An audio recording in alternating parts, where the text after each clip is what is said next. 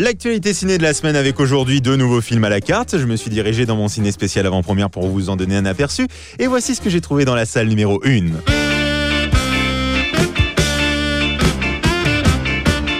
Un inspecteur de police pas comme les autres, un peu maladroit et timoré, retrouvait Tarek Boudali et toute sa bande à Fifi dans son tout dernier film 30 jours max. Il interprète donc ce fameux inspecteur de police à qui l'on va apprendre une très mauvaise nouvelle. Il vous reste euh, très peu de temps à vivre. Très peu de temps, c'est-à-dire 30 jours.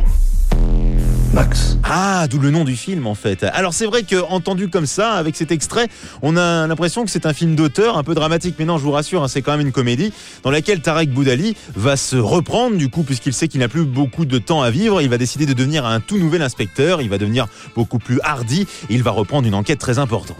Je vais reprendre l'enquête sur Laura. Merdier ça? On a déjà une piste. L'adresse de Saint-Horizon. Encore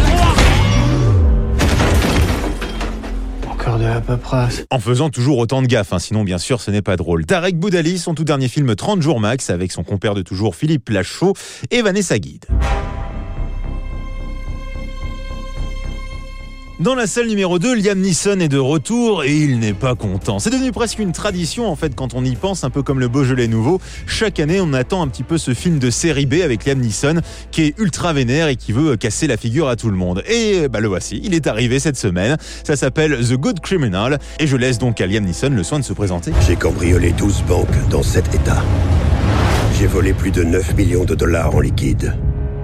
Et personne ne sait qui je suis. Ça c'est parce que tu es un super professionnel. Mais alors du coup, pourquoi cette étrange décision? Je voudrais me livrer aux autorités. Je veux négocier. Quel genre de négociation? Je rendrai les 9 millions que j'ai volés en échange d'une réduction de peine. C'est important. Pourquoi c'est important à ce point? J'ai rencontré une femme. Ah, il est amoureux. Bon, le problème, c'est que les gars du FBI, eux, ils vont vouloir le doubler pour récupérer l'argent et essayer de le tuer. Et c'est comme ça pendant tout le film. On peut garder tout cet argent pour nous. On le fait. Ouais, sauf que Liam, il va pas se laisser faire, vous vous en doutez. hein. En résumé, cette semaine, vous avez donc le choix entre deux films dans lesquels le héros est super courageux. Bon, euh, l'un un peu plus gaffeur que l'autre quand même. Bon film